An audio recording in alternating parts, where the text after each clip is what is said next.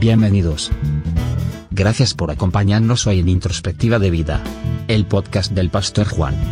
El día de hoy continuamos con la serie llamada Cómo nutrir mi alma. El Pastor Juan estará revelando principios claves, encontrados en la palabra de Dios, que transformarán nuestras vidas por completo en una buena introspectiva. Escuchemos al Pastor Juan con la segunda entrega titulada Los demás platillos.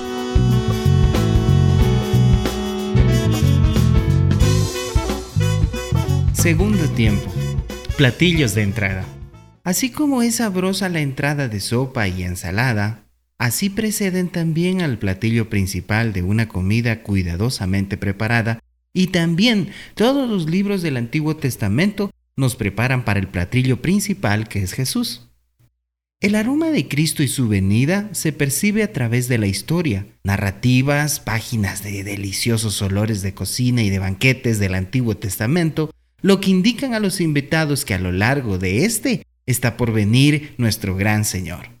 Desde Génesis hasta Malaquías, el Espíritu Santo agrega el sabor de Cristo a su gracia en cada mensaje, abriendo el apetito de los destinatarios para obtener mucho más de Él.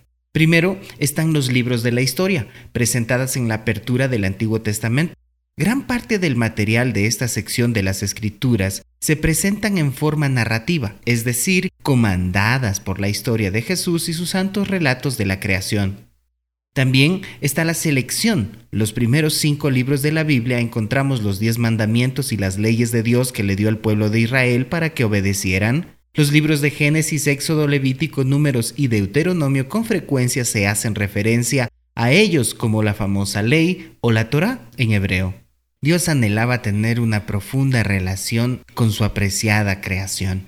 Cuando ese pacto de amor fue roto por el pecado, Dios actuó con gracia y misericordia para proporcionar un medio para que todos los que cayeron bajo esa maldición del pecado se reconciliaran con Él. Las grandes enseñanzas en los libros de la historia transmiten ese tema de pacto de amor incondicional de Dios por su pueblo una cierta promesa de bendición por la obediencia a sus mandamientos y un peligro espiritual para cualquiera que elija vulnerablemente ignorarlo. De los libros de la historia fluyen los libros de la poesía, los cantos y las expresiones líricas, de los reyes y de las promesas, pero con frecuencia protegidas y traídas de vuelta al refugio de un Dios misericordioso, perdonador esta colección de escritos del Antiguo Testamento también se conoce como la literatura sapiencial o de sabiduría por su verdad eterna dada para impartir la sabiduría a aquellos que creen en Dios y obedecen su palabra. Lo que sigue son los libros de la profecía. Pueblo de Dios, ya sea como individuos o como una nación entera, en muchas ocasiones fracasó, lamentablemente en el cumplimiento de los mandamientos de Dios. Por lo tanto, Dios consideró a los profetas para anunciar un mensaje de advertencia con respecto a las consecuencias de su continua desobediencia. Estas palabras llegaron sazonadas con las amargas especies de la descripción de la ira de Dios con el objetivo de lograr el arrepentimiento completo e inquebrantable de Israel.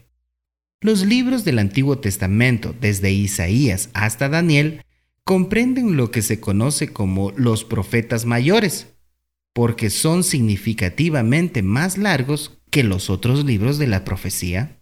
Los libros de la profecía más cortos abarcan desde Oseas hasta Malaquías, y en su mayor parte confrontan al pueblo de Israel para volverse de nuevo hacia su Dios. Los libros de las profecías están compuestos por las palabras de advertencia de su Dios y sus mandamientos a muchos reyes que gobernaron sobre Israel. El Antiguo Testamento termina con la tensión amenazante e irresuelta con el pueblo de Dios que no termina de apartarse completamente de sus errantes y tercos caminos. Con eso, ya estamos listos para recibir el tercer tiempo. La mesa está preparada para el platillo principal. Veamos qué dice este platillo. El platillo principal es Jesús. Él viene lleno de gracia y de verdad y se declara a sí mismo como el pan de vida, que promete satisfacer la persistencia del hambre espiritual con el corazón humano. Sobre nuestra mesa hermosamente puesta, el Nuevo Testamento nos sirve para nutrirnos y saciarnos del mensaje de Jesús como el Mesías prometido por Dios. Su nacimiento, vida y muerte, y sobre todo resurrección, están representadas en cada una de las diferentes temas de las cuatro versiones de los Evangelios. Por ejemplo, Mateo, siendo un recaudador de impuestos judío que seguía a Jesús, tenía una profunda carga para su propio pueblo, por lo que enfatizó a Jesús como el Mesías y la naturaleza de su reino en la tierra. Por otro lado, Marcos probablemente escribió durante un tiempo de intensa persecución de los cristianos a mano del emperador romano Nerón. Se centró en el costo del discipulado, levantando los ojos de los creyentes asediados hacia Jesús, cuyo sufrimiento trajo su salvación. El evangelista Lucas también escribió una de las audiencias específicas, enfocado en el tema de la evidencia de Jesús. De hecho, era quien dijo ser al entregar una revisión casi científica y periodística de la vida, ministerio, muerte y resurrección de Jesús. Finalmente, el Evangelio de Juan ofrece una defensa inspiradora, teológicamente completa y cautivadora de la deidad de Jesús, que representa de una manera exquisita el episodio de las obras milagrosas de Cristo, como un objetivo implícito y apasionado. No olvidemos la guarnición. Así como cada platillo principal, exquisitamente servido y bien acompañado de una guarnición correspondiente, el mensaje principal de los evangelios, la vida, es el ministerio y la muerte y la resurrección de Cristo así como los platillos principalmente exquisitos y servidos sobre todo acompañados de una buena guarnición, el mensaje principal de los evangelios cumple lo mismo. La vida, el ministerio y la muerte y la resurrección de Cristo vienen fortificados y se sirven con un menú de libros complementarios, comenzando con el libro de la historia, el libro de los hechos, escrito por Lucas. Este viene seguido de las cartas de Pablo desde Romanos hasta Filemón, y las epístolas generales, escritas por los apóstoles, incluidos Pedro, Santiago, Juan y Judas, el medio hermano de Jesús. Estas cartas incluyen desde Hebreos hasta el libro de Judas. Cada escritor, con cuidadosa atención para explicar e interpretar las palabras y obras de Jesús, aportan el significado más profundo del Evangelio aplicándolo a la vida cristiana, con ilimitados nutrientes espirituales. Estos libros proporcionan todo lo que usted necesita para madurar en su fe, incluyendo cómo confiar en Dios, cómo está obrando para su bien, cómo amar y servir a su cónyuge, cómo defender y mantenerse firme ante las acechanzas del diablo, cómo enfrentar la preocupación por medio de la oración, cómo esperar la venida del Señor, cómo mantener esa enseñanza bíblica y sólida considerada limpia y en una fe sincera, cómo mantenerse firmes en la fe y acercarse confiando al trono de gracia de Dios en la oración, cómo ser un hacedor de la palabra y no un mero oyente, cómo soportar el sufrimiento ante la persecución venidera, cómo sobrellevar las cargas de los demás y cómo arrebatar a los pecados las llamas del juicio eterno sin que usted se queme.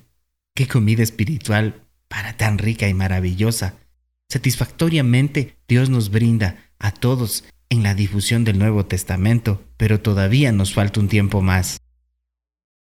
Cuarto tiempo. El postre. El postre es la dulce revelación que al final Jesús vendrá por otra vez. El último libro de la Biblia es el Apocalipsis, el libro de la profecía. Al igual que la dulce culminación del menú del cuarto tiempo con los platillos ricamente elaborados y disfrutándolo, el Apocalipsis concluye la historia bíblica con el más dulce mensaje del regreso de Cristo y el cumplimiento de toda la revelación de Dios, escrito por el apóstol Juan, exiliado en la isla de Patmos. Este rico libro lleno de imágenes proféticas promete la bendición eterna para cualquiera que lea y escuche sus verdades. Entonces, ¿cómo estuvo el menú? ¿Estás lleno? ¿Has acumulado su apetito por el alimento espiritual de la palabra de Dios? Ahora sabe lo que hay en el menú.